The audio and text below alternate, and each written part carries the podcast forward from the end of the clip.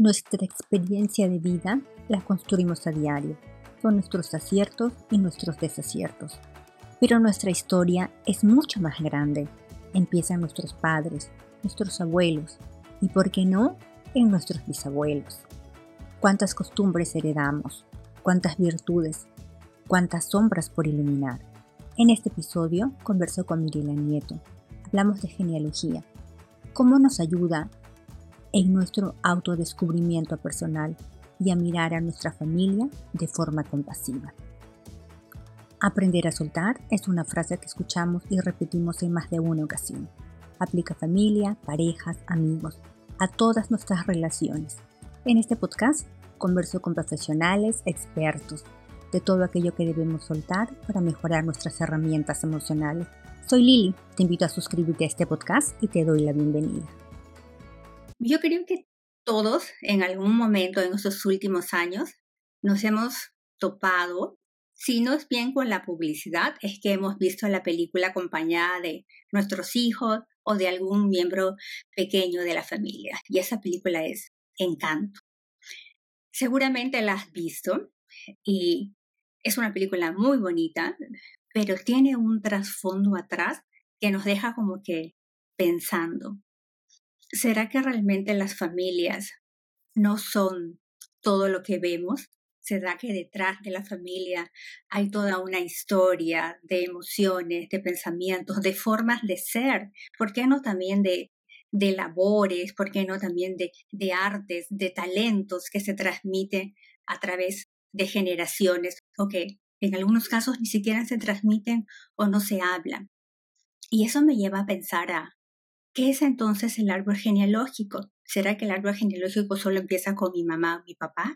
¿Será que viene de más atrás? ¿Qué recibo yo de mi familia, de mi genealogía? ¿Y qué entrego yo de mi genealogía a las futuras generaciones? Estoy muy emocionada de conversar sobre ese tema con Mirilia Nieto. Ella es especialista en genealogía y hace unos estudios súper bonitos que al final del episodio le voy a pedir que nos cuente. Y yo estoy muy feliz de conversar contigo. Bienvenida. Yo, yo también estoy muy contenta de estar contigo, Liliana. Mireya, ¿qué te parece si empezamos? Porque yo creo que todos, y, y me voy a atrever a, por favor, este, si, eh, si no es así, discúlpeme, pero yo creo que todos en algún momento hemos sentido la curiosidad de querer hacer nuestro árbol genealógico o dónde empieza? ¿Realmente empieza con mi mamá o mi papá o va desde mucho atrás? Pues yo creo que todo el mundo en algún momento ha tenido ese interés, pero bueno, quizás alguien me puede sorprender y decirme, a mí me importa nada mi genealogía, nunca he pensado en ella, se me haría muy, muy extraño que eso le pasara a alguien.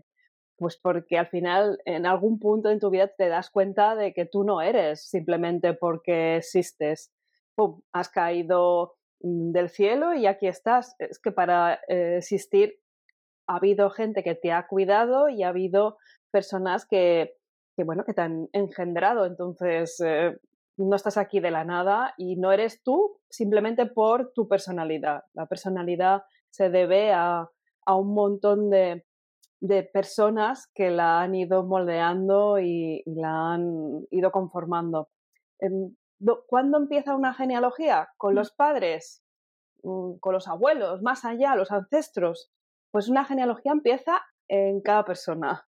Yo lo veo diferente de cómo lo ve otras, eh, otros profesionales.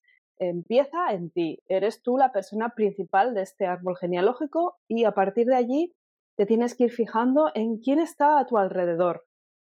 Tu familia mm, escogida, pues tu pareja, tus exparejas, tus mm, descendientes, si los tienes, tus mascotas, que, aunque no sean humanos, también forman parte de la familia. La genealogía es una ciencia que estudia la composición de las familias y también la ascendencia, la descendencia y las relaciones afectivos, eh, afectivos sexuales. Entonces, mm, no es solo mirar arriba a los ascendientes, es mirar, como te decía, a los lados, primero en el presente y luego pensar, bueno, ¿cuál es mi familia de origen? La que me ha acompañado en el pasado, que todavía puede ser que esté en el presente. Y luego ya, pues dedícate a, a ver quién estuvo antes, quién, quién no está ahora y quién no has llegado a conocer y de quién te han hablado y de quién no.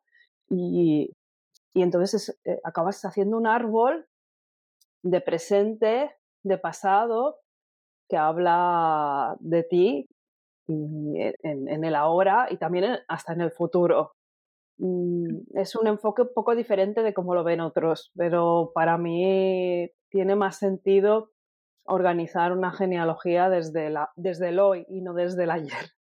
Ah, claro, tienes mucha... Y mira, eh, esa parte me asustó un poquito porque este, eso, eso, significa que también intervienen em, parejas con las que me he relacionado. Es darles un espacio en este árbol genealógico. No ah. es algo que sea obligatorio, mm, porque el tema de las parejas influye mucho cómo has acabado con ellas si has acabado bien o todavía hay temas pendientes con ellas. Entonces, si eh, hay algún tema pendiente, lo más seguro es que no quieras ponerlo en el árbol genealógico. Con lo cual, me lleva a que hacer el árbol genealógico es ver qué cosas no tienes resueltas del pasado, las tuyas propias y las de los familiares. Si tú no puedes poner unas parejas, si dices no rotundo, es que todavía hay algo que trabajar sobre esa relación. Ay, pero mira qué profundo, porque yo te cuento que yo he ido a algunas ferias artesanales y he visto, ¿no? Este que te venden el arbolito para que tú coloques mamá, papá, hijo, pero, o sea, realmente tienes razón, porque em, las personas que tenemos es parejas, este, y no, y no las quieres colocar es porque realmente tienes ahí algo, algo, mm. algo con él. Y no lo había visto así, o sea, no lo había visto nunca desde el punto de que no lo quiero nombrar porque tal vez hay algo que todavía me está doliendo.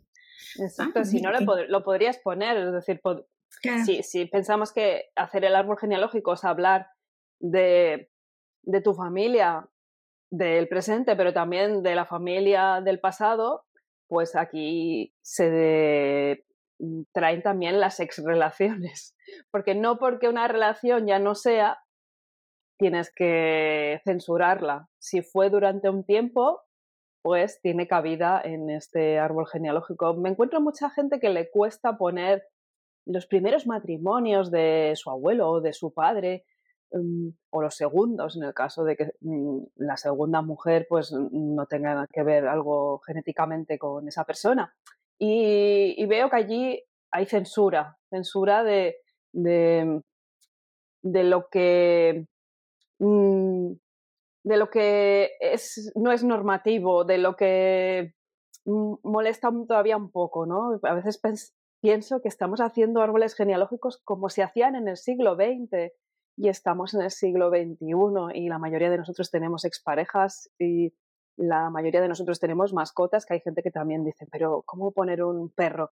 Pues es de tu familia, la genealogía estudia las familias, pues ponlo.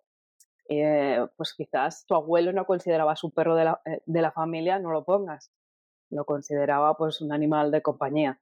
Mm, y, y, bueno, yo propongo pues reflejar pues cómo son las familias hoy y luego ya, ese ya es un gran trabajo, pues empieza a reflejar las, de, las del ayer, Mm.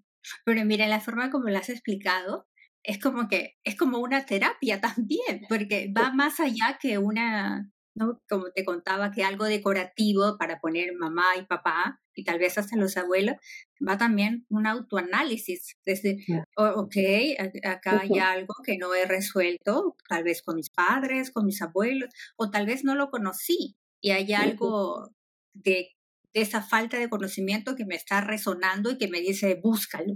Sí. Para ah. mí hacer el árbol genealógico es hacer, mm, no diría terapia, pero es hacer un trabajo de crecimiento eh, personal, porque al final te vas topando con, con personas que te hacen sentir cosas, te vas topando con, con vivencias de esas personas que te movilizan emociones y y vas conectando pues con experiencias duras, eh, también con experiencias felices, pero son las experiencias duras de, de, tu pasado o las de tus padres o las de tus abuelos que te hacen ver que hay cosas que todavía están en el aire, que todavía no se han resuelto y que te hacen eh, sentir que tienes algo que, que, aportar y que todavía puedes solucionar, eh, no el pasado, porque el pasado no se puede cambiar, pero sí que puedes hacer cosas por experiencias que mm, fueron dañinas para algunos miembros de tu familia y eso pues es crecer. Me refiero, por ejemplo, a, a traumas, experiencias traumáticas que hayan pasado pues padres, abuelos, tíos, mm, bisabuelos y que todavía tengan ecos en el presente. Mm, duelos que no se han acabado de poder procesar y que hayan dejado a familiares o muy tristes o muy desconectados de su vida porque no tuvieron las herramientas para afrontar muertes y también conflictos que todavía eh, hacen que la gente esté enfadada o triste o, con mucho miedo. Y, y, entonces cuando hacemos este trabajo de, de recopilar información, eh, vemos que todavía hay cosas por resolver, a lo mejor de hace 100 años, 150 y hasta 200 años. Y eso pues em, si tienes un poco de sensibilidad, pues al final te va a hacer plantearte preguntas y te va a hacer tener ganas de hacer algo simbólico, pero hacer algo porque el sufrimiento, el dolor, los momentos malos de, de, tus familiares a los que les debes o tu genética o tus cuidados o las dos cosas, pues no fueran en vano, que tengan un sentido. Es, e, e, en la película Encanto se ve, es, ese sufrimiento de, de, la matriarca de esa familia por la pérdida de su marido que hace que todo el mundo esté esforzándose por ser una persona que agrade a su abuela y que no le mm, de la que ella se pueda sentir orgullosa. Se sobreesfuerza a toda la familia por tener esos poderes. Al final es una metáfora de, de cómo nos sobreesforzamos las personas por agradar a la gente que nos cuida, a la gente de que dependemos y, y, y, como toda una familia está haciendo cosas que, que igual mm, no van consigo mismos solo porque hay una abuela traumatizada por la, por la muerte violentísima de, de su marido. Toda la familia pues está allí intentando que su abuela supere esto y, no se está ni dando cuenta de, de, que sus poderes vienen de allí, ¿no? de, de, ese sobreesfuerzo porque su abuela no piensa en el duelo. Ah, Te cuento que cuando, cuando yo vine a Berlín, te contaba al inicio que yo eh, viví en la casa de mis suegros, pero cuando ya nos mudamos a ese departamento, vivo en una zona que es casi como un pueblito. Y creo que yo soy una de las pocas extranjeras de la zona. Empecé por necesidad a eh, mm, tratar de encontrar otro grupo de mujeres latinas. Y escuchaba siempre que las mujeres latinas se quejaban de la frialdad de, los alemanes. Pero yo tengo, no sé si es una virtud o un defecto, que todo lo quiero saber y todo lo quiero saber y lo quiero saber con documentos, con estudios. Me gusta la estadística, quiero saber la estadística porque es así. No sé si es bueno o es mal. Y leí un informe que me pareció súper asombroso, donde hablaba que las personas alemanas ya de edad adulta preferían el silencio porque para ello el silencio era sobrevivencia. Porque venían de una época de guerra y tenían que guardar mucho silencio porque era la única manera de sobrevivir cuando yo leí ese informe con todas las estadísticas, con la forma como se estaba cambiando en el tiempo, cómo se crearon los parques infantiles, cuánto se valora ahora la risa del niño, no pude, o sea, fue, me dolió el corazón y dije cómo de afuera juzgamos un grupo familiar, una sociedad, un país sin ver lo que realmente tiene detrás. No habla porque le enseñaron que si habla puede morir. Imagínate cómo, y si eso es en macro, cuántas cosas pueden ocurrir en un grupo familiar también que no se dicen, que quedan como, como, en, el, como en esta película, que quedan tácitos e inconscientes de que así, que así tiene que ser hasta que viene alguien y te dice, ¿por qué? Y si lo hacemos diferente, y tiene que... Entonces eso me lleva a otra pregunta. Alguien tiene que despertar eso y darle el chip o alguien tiene que simplemente pararse y mirarlo y hacerse la pregunta, ¿por qué es así? Mm. Yo te diría que, que una persona puede decir, hay cosas que no me funcionan en mi vida y darse cuenta de que no son asuntos que hayan iniciado en su biografía, es decir, que no sean cosas que le hayan pasado, es decir, pues oye, es que tengo miedo de, mm, de que me atraquen porque me han atracado dos veces, ¿no? Me han, me han, robado dos veces, esto me ha pasado, pues ahora pues voy con mucho cuidado. Esto tiene que ver con experiencias propias. Pero cuando tú te das cuenta de que hay cosas que te pasan, reacciones que tú tienes, em, maneras de ser que dices, es que no es algo que, que yo haya vivido, es decir, no me comporto así o, o tengo estas sensaciones por algo que yo he sentido, eh, pues puedes hacer este, este trabajo de, de, estudio de qué es lo que le ha pasado a la familia, qué es lo que me ha transmitido, para yo ver eh, la vida mm, de una forma muy pesimista, a lo mejor sin que me hayan pasado cosas demasiado horribles o para estar yo enfadada con la vida o, mm, o para tener miedo cada vez que, que, alguien da un golpe fuerte, ¿no? que esto puede ser heredado. Entonces, cuando tú te das cuenta de que hay cosas que, que no son tuyas y, y, las tienes, que las has copiado de tu familia, las has heredado, pues vas cambiando tú. Ahora, cambian los demás, cambia el resto de tu familia, pues algunos miembros si tú evolucionas, pues también evolucionan contigo, pero a veces no es así. Tú cambias porque te tomas conciencia de que hay temas a solucionar y te pones empeño en cambiar la manera en que te relacionas con otros y la manera en que te comportas, pero igual tus hermanos no, porque están en, otra, en otro momento vital y tus padres tampoco.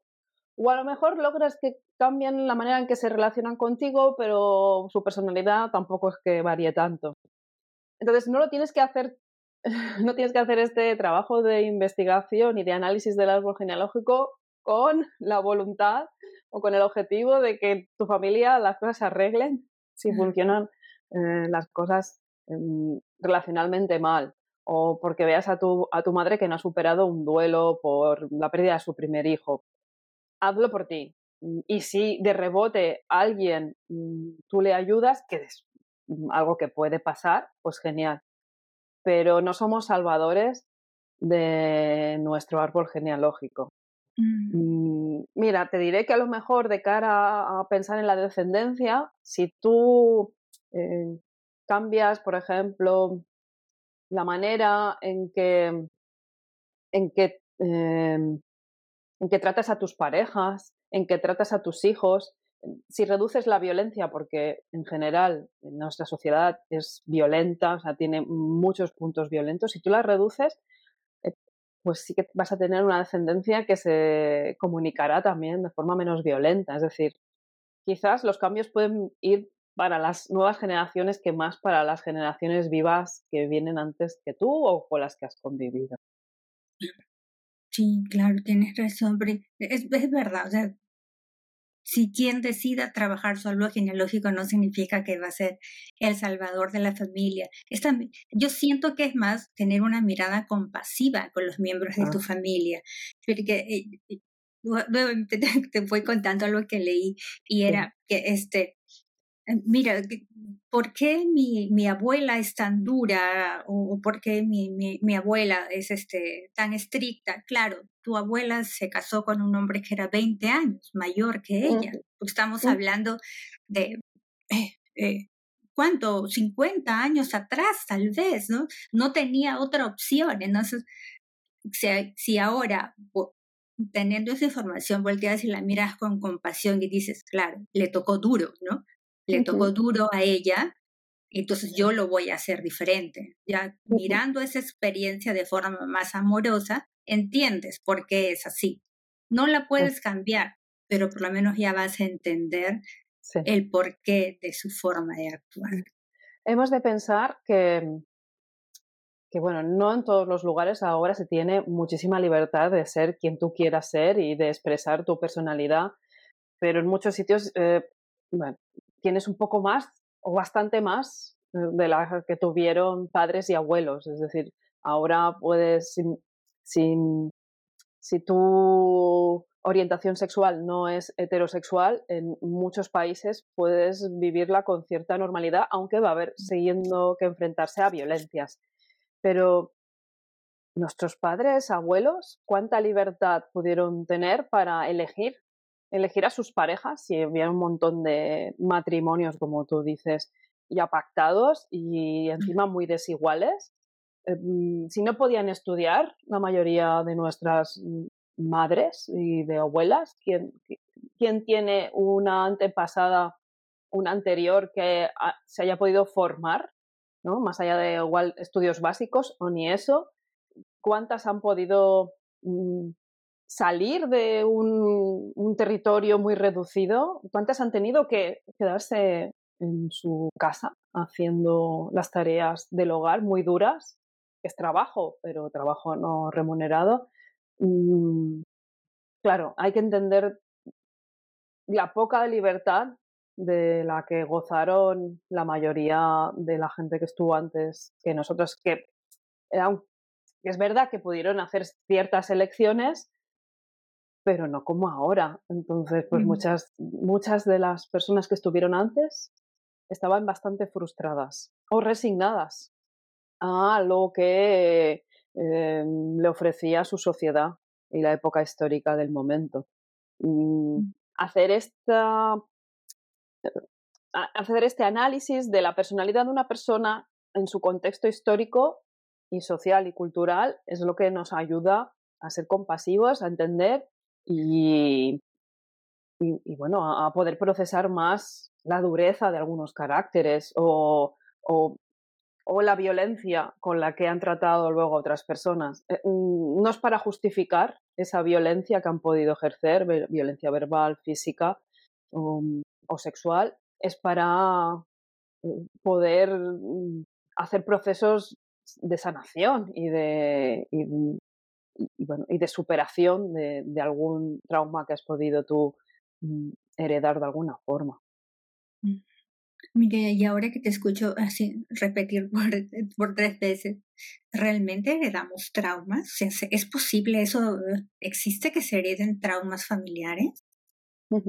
Bueno, lo he repetido tres veces porque, porque realmente es algo posible y creo que es lo que las personas deberíamos de buscar eh, con más ahínco en un árbol genealógico, las experiencias más violentas a las que han tenido que hacer frente padres, abuelos, bisabuelos, tíos, tíos, abuelos, tíos, bisabuelos, porque mm, no solo son las experiencias de, de los que se supone que descendemos biológicamente, las que nos interesan, sino de toda la familia extensa. Mm, los, los traumas son experiencias que son inesperadas, em, superan nuestra capacidad de afrontamiento emocional y que dejan un pozo, una huella, una herida que mm, no se parece a la de un conflicto o a la de un duelo, aunque un duelo puede ser traumático, pero el duelo en sí no es un trauma, porque lo, que pasa con, las experiencias em, sobrevenidas de mucha violencia, que no puede ser, bueno, puede ser que la ejerza una persona o, puede ser, yo qué sé, un accidente, em, mm, no sé, un terremoto, que puede ser la propia naturaleza, que, vivas una experiencia muy violenta, pues se quedan fragmentadas en nuestra memoria, no se procesan igual que otros acontecimientos. Y entonces es, allí cuando empieza el estrés postraumático de gestionar pues imágenes que te vienen sin querer a la memoria, em, las pesadillas que tú puedas tener, em, esa o no recordar nada, que eso también puede pasar, o esforzarte por no recordar nada y a lo mejor eh, trabajar demasiado, mm, tomar bebidas eh, o, bueno, alcohol o drogas o lo que sea para no tener esas pesadillas, para no tener esos recuerdos o, eh, insensibilizarte. Es decir, pueden pasar muchas cosas. Y esto, o bien lo que pasa es que nos enfrentamos a un familiar que no está viviendo su vida porque está haciendo frente a ese trauma o está afrontando el trauma de manera evitativa, como pueda, y, y la relación con esa persona es difícil porque no está, está haciéndose cargo de algo suyo, o también puede ser que ese trauma se nos transmita eh, por la vía biológica, por el ADN.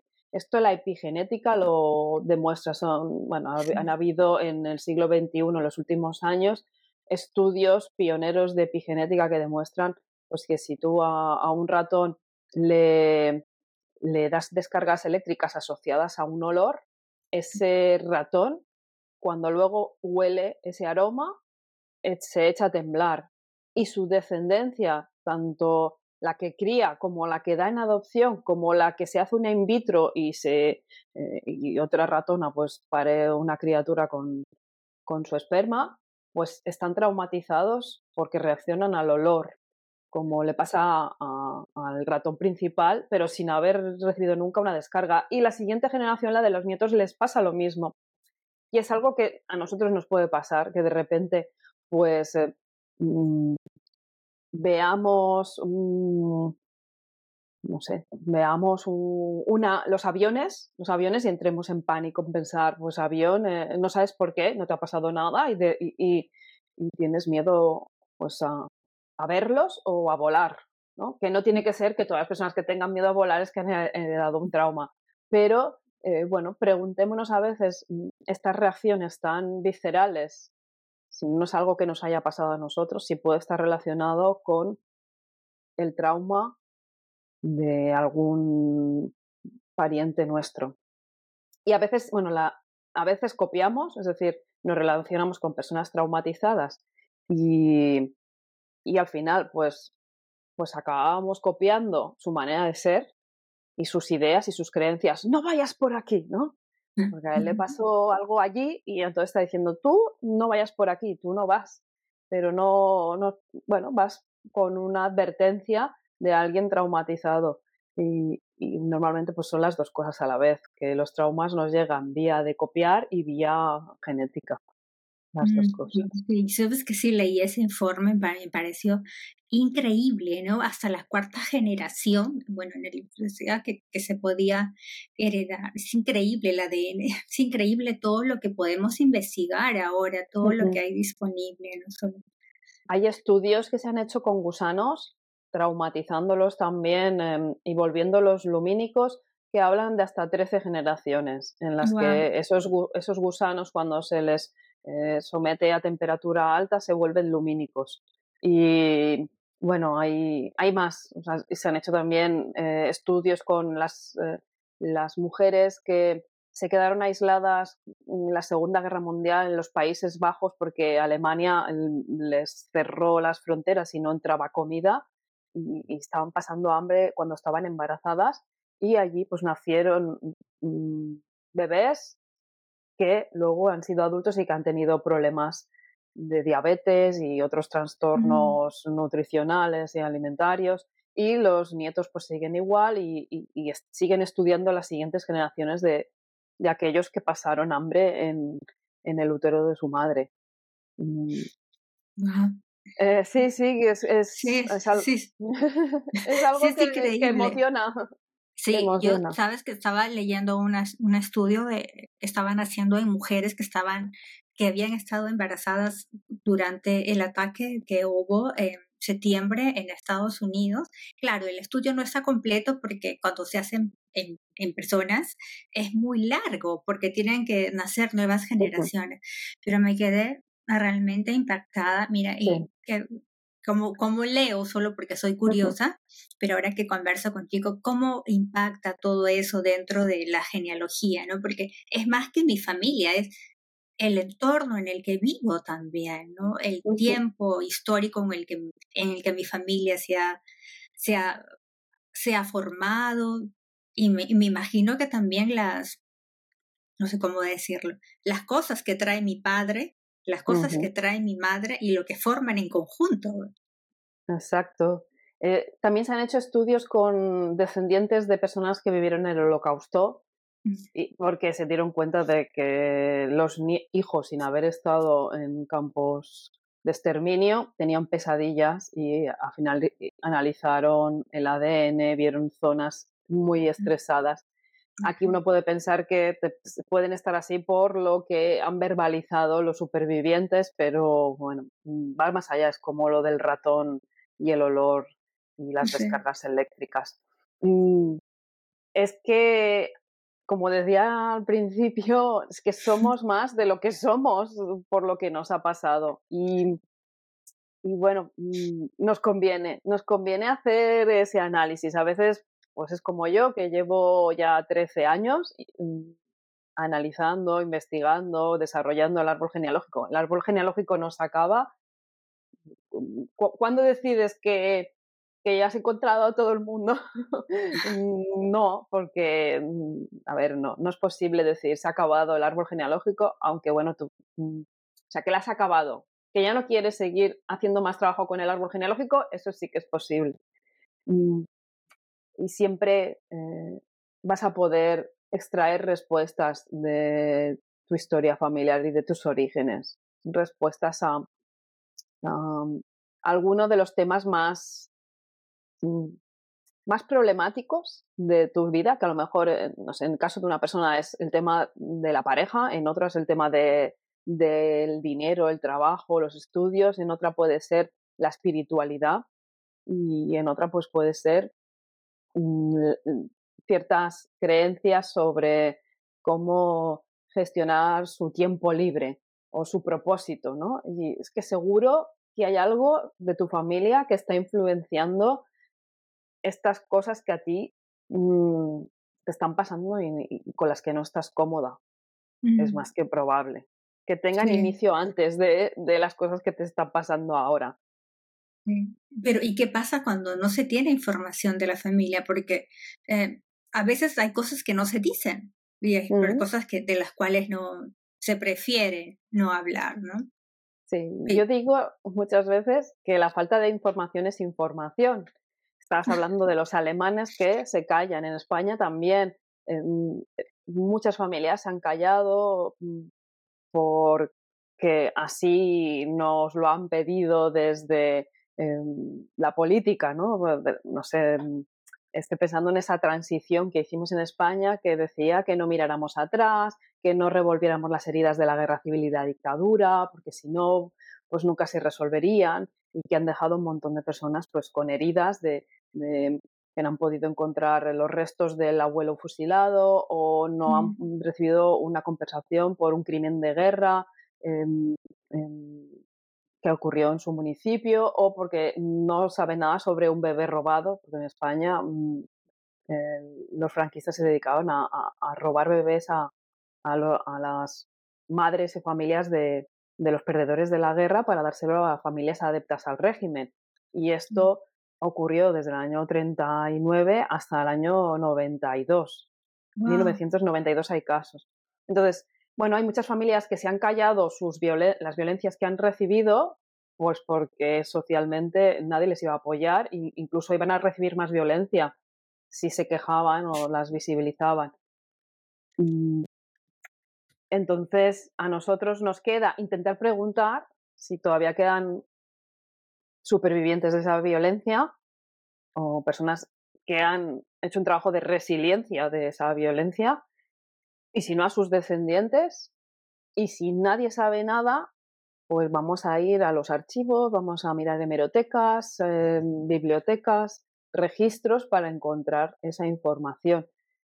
En 2023 es mm, fácil, mm, bueno, fácil, es, es, menos complicado investigar eh, desde tu ordenador, empezar a hacer búsquedas en el Google y poner allí nombres, apellidos de, tus abuelos, bisabuelos, es probable que tengas algún resultado, algún hilo del que, que tirar que te lleva.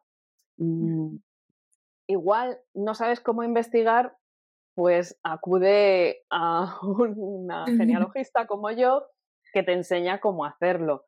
Pues porque cuando yo empecé hace 13 años, pues yo tampoco sabía dónde tenía que ir a preguntar. Empecé a preguntar a mis familiares sobre quién eran ellos y quién eran los familiares que les habían rodeado.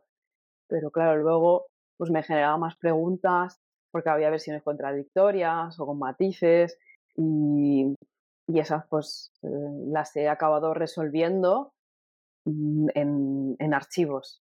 No todas, ¿eh? porque siempre hay alguna pregunta que se queda allí para la eternidad sin respuesta. Eso pues mm, pasa. Sí, pero yo, yo también siento que aquí es más fácil, como ya te contaba, yo soy de Perú y a mí me llama mucho la atención la genealogía femenina. Será tal vez porque yo he tenido, he visto muy pocas veces a mi abuela materna, entonces quería saber más de ella, cómo era, qué hacía, qué le gustaba, y siempre preguntaba cosas, ¿y cantaba? ¿Le gustaba cantar? ¿Qué canción cantaba? ¿No? Qué interesante que preguntes por, por qué cantaba. Entonces mi mamá me dice, no sé, eh, no sé, porque mi mamá también vio muy poco a su mamá. Y, este, y, te contaba cuentos, qué cuentos te mm. contaba, qué postres hacía, ¿no? Y mi mamá me dice, no sé, porque también la he visto muy poco. ¿Era feliz? ¿Fue feliz?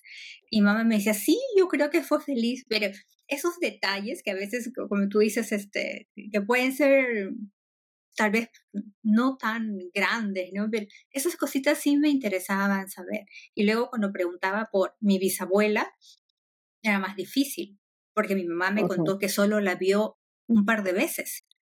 Entonces, eh, no, pero claro, yo me imagino que eran otros, mi mamá tiene 60, o sea, eran otros tiempos, este, tal vez para ella era normal ver muy poco a su abuela, pero yo pienso ahora en mi, en mi hijo, digo, si mi hijo no ve a su abuela, a mí se me hace que no, él tiene que ver a su abuela, tiene que saber que tiene que que mínimamente hacer galletas con la abuela, pero eran, son sentimientos diferentes que uno va teniendo también por las circunstancias, por el tiempo, y como tú dices, tal vez no vamos a poder conocer todo, pero detalles simples tal vez nos ayuden a entender cómo somos nosotros. Sí, estoy pensando, por ejemplo, en el ámbito de la alimentación, de la nutrición, qué importante es hacer un análisis de, ¿Qué ideas has recibido sobre comer? ¿no? ¿Qué comer, no comer? ¿Te han criticado eh, por comer demasiado o, te han alentado a que no comas? Eh, porque puede explicar a veces algunos trastornos de alimentación o, mm, y, que pueden tener que ver con, bueno, en las mujeres suele tener que ver con este atributo que nos hace eh, que tengamos más posibilidades en el mercado matrimonial. Eh, mm, sí, sí, es, eh, en un momento de la historia era estar hermosa, mm, con carnes, eso significaba que estaba sana, en cambio ahora es todo lo contrario, tienes que estar muy delgada y, y, todo es al final por una idea un poco ya caduca de que tienes que ser deseable para poderte casar, para poder encontrar pareja, porque esto es lo que hemos heredado, que, que es lo casi lo más primordial en, en nuestras vidas. Em, bueno, no sé, una, se me ha venido a la, a la cabeza y pienso que, que, igual esto sería interesante que ahora, si me oís, penséis, ¡guau! ¿Qué ideas yo he recibido? ¿Cómo mm, se me ha explicado que tenía que comer y qué comer y no? ¿Y por qué? ¿Qué hay detrás ¿no? de las ideas sobre el comer? Mm, creo que a veces no es solo buscar, mm, pues, eh, bueno, que no solo hay que explorar los temas mm, más grandes como puede ser eh, em, eh, e, el, trabajo o, o, otras, o, bueno, otros temas, sino que a veces nos podemos fijar en lo, en lo más cotidiano, que también encontraremos respuestas en, en la familia de cómo somos. Sí, es verdad. No, no había puesto a pensar eso, porque yo te cuento que yo soy como que la, ay, como dice mi hermana, la, así, la rara, la bicho. la, oveja negra. La oveja, negra, sí. Antes me dolía, la verdad, cuando me decían porque, que era la... Pero ahora ya no. Ya no, ya, ya encontré, este, ya esta me parece bonito. En todas las familias hay una oveja negra y como decía un meme, si no sabes quién es, es que eres tú. claro, a pesar de que las familias se esfuercen en que los miembros que la componen sigan unas reglas, una manera de hacer, que crea la cohesión, que crea fortaleza, porque somos un grupo que nos podremos defender ante mm, lo que pase en el exterior, pues esto no sale bien, no sale bien al 100% y mm, pues que si no, pues seríamos clónicos. Si, si el ser humano siempre copiara al pie de la letra lo que ha hecho otras personas, pues es que no hubiéramos mm, evolucionado nada, no sé qué hubiera pasado.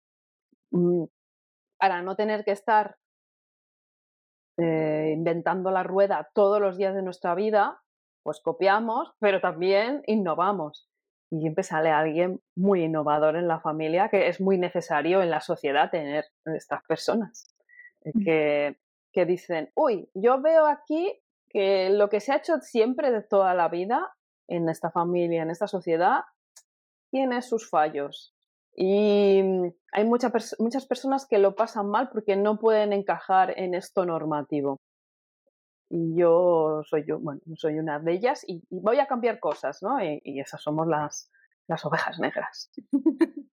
Sí, sí. Que igual deberíamos de, de, mencionarlos así, llamarnos ovejas multicolores o, no sé, ovejas diversas, no sé. Quizás hay que mm. buscar otra forma de, de, hablar de, las personas diferentes. Sí, yo le, bueno, mi papá a veces me cuestiona, me dice, pero siempre lo hemos hecho así, ¿no? Como siempre así ha funcionado. Sí, no lo dudo, pero tal vez hay otra forma distinta también. Exacto, déjame explorar, déjame explorar, porque tiene que haber maneras de, de, llegar al mismo punto de forma diferente y si tú quieres seguir eh, optando por este camino, pues no, pues yo quiero ir por otro, que voy a ver más paisaje y que luego pues volveré a... Mira, ya nos encontraremos. O no, igual me pierdo y me voy a otro sitio que, ostras, madre mía, nadie ha estado allá porque todo el mundo, pues con, con aquí, con, como los caballos, pues no, no ha podido ver lo que tiene alrededor y que igual es más interesante. Sí, a mí, yo ya me río porque pero así lo haces así, vas es más fácil, no te vas a complicar. Pero si me voy, demoro más, lo voy a disfrutar. No se puede hablar contigo, no se puede. Es una, bueno, las, generaciones que nos han mm, precedido, mm, así en general, ¿eh? generalizando, pues son prácticas. La verdad es que eh, no han tenido tiempo de explorarse ni de explorar otras eh, maneras de ser o otras posibilidades. ¿no? bueno, no han tenido tiempo, ni dinero, ni posibilidades y el tiempo histórico les ha dicho que, que, sin, que si salían de, de lo esperado, pues iban a recibir muchísima violencia y muchísima crítica. Entonces, pues hay que entender que en, en, otras décadas ha sido muy difícil llevar la contraria a tu familia y a tu sociedad. Así que encontramos a gente muy obediente. Bueno, también, bueno, mm, así en general, ¿eh? ¿No? Mm, ha costado más ser diferente.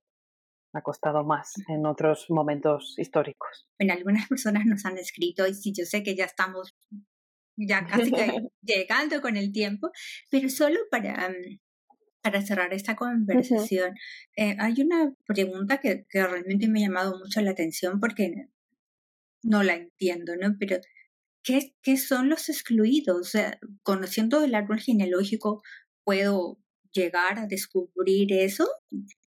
¿Cómo se hace para alguien que tenía curiosidad por conocer eso?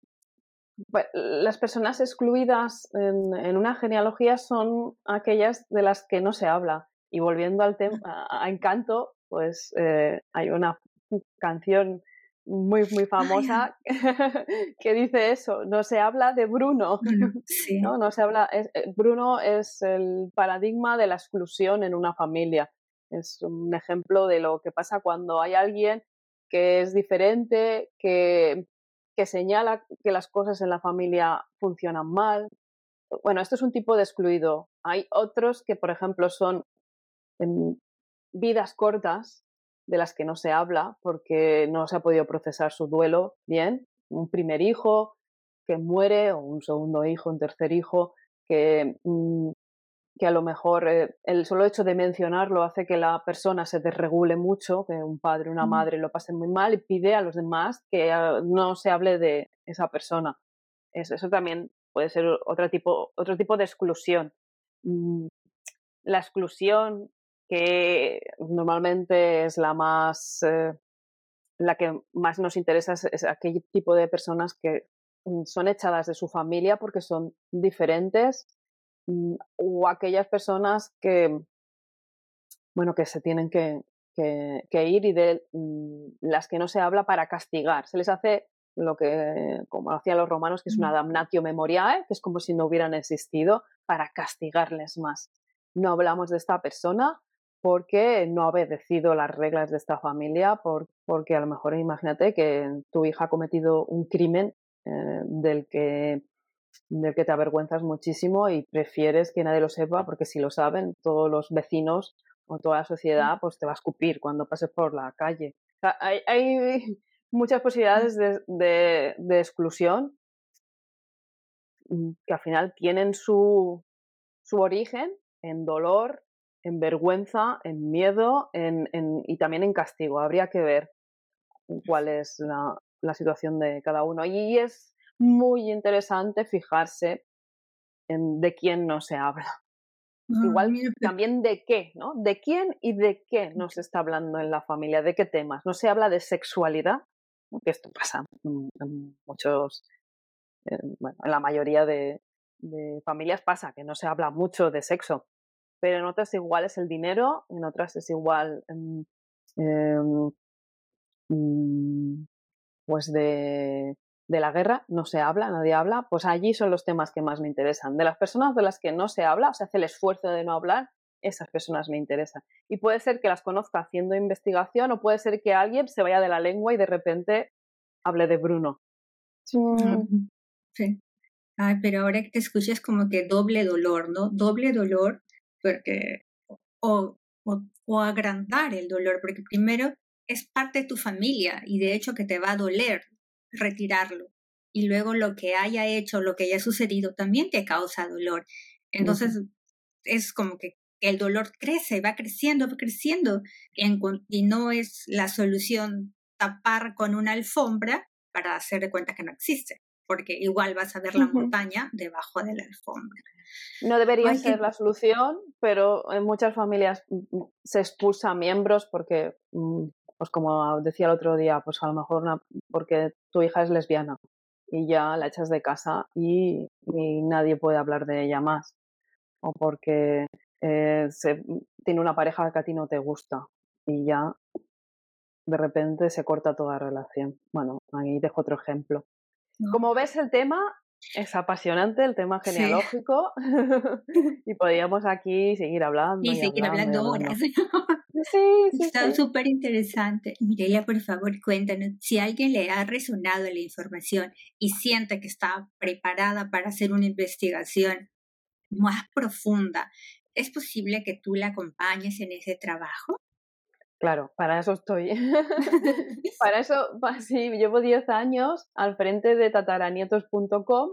Desde allí ofrezco mm, la posibilidad de formarte en, para que tú seas autónoma y investigues por tu cuenta, para que analices tu árbol genealógico, te fijes en estos conflictos, traumas, duelos que todavía tienen temas pendientes por resolver también hago acompañamiento o asesoramiento y mm, bueno, mm, allí mm, podéis ver que hay un blog que tiene más de 500 artículos, porque eso, claro, llevo 10 años escribiendo y que seguro que habrá temas que os pueden eh, hacer que os movilicéis para solucionar temas pendientes yo solo quiero recordarles que en la página web, en la pestaña invitados, también queda toda la información de Mireia con sus redes sociales para que la puedan ubicar con, con facilidad. La última pregunta, Mireia.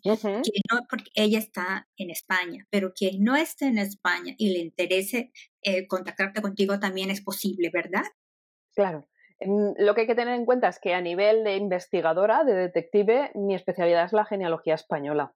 Eh, sí que tengo colaboradores que me ayudan a investigar en otros países, pero donde yo soy experta en investigación, que es una parte del estudio del árbol, es en España, porque cada país tiene sus normas, sus complicaciones y yo me centro en ese. Pero en el tema del que nos ha ocupado más hoy, que es de, de trabajar lo emocional, esto es universal. sí. os puedo ayudar a todos. Sí, claro, porque a veces no sabemos dónde empezar. Entonces, con que nos guíen para saber cómo empezar y no eh, empezar a volar. Entonces, para eso creo que Mireya nos puede ayudar. Mireya, muchísimas gracias por una conversación tan enriquecedora. Me he quedado más fascinada de la genealogía que antes. Me encantó cómo es y de lo tan profunda que puede llegar a ser también. Gracias. Pues yo, bueno, me siento muy agradecida de que me hayas dado este espacio en tu podcast para hablar de genealogía. Muchas gracias. A ti, muchísimas gracias. Gracias por estar aquí el día de hoy. Coméntame qué sientes sobre el tema. Nos encuentras en nuestra página web www.soltarloslassen.com o en nuestras redes sociales como arroba soltar.loslassen Ayúdanos a llegar a quien sientas necesita la información compartiéndola. Te espero la próxima semana para seguir conversando y aprendiendo juntos. Soy Lili y te abrazo con el corazón. Chao, chao.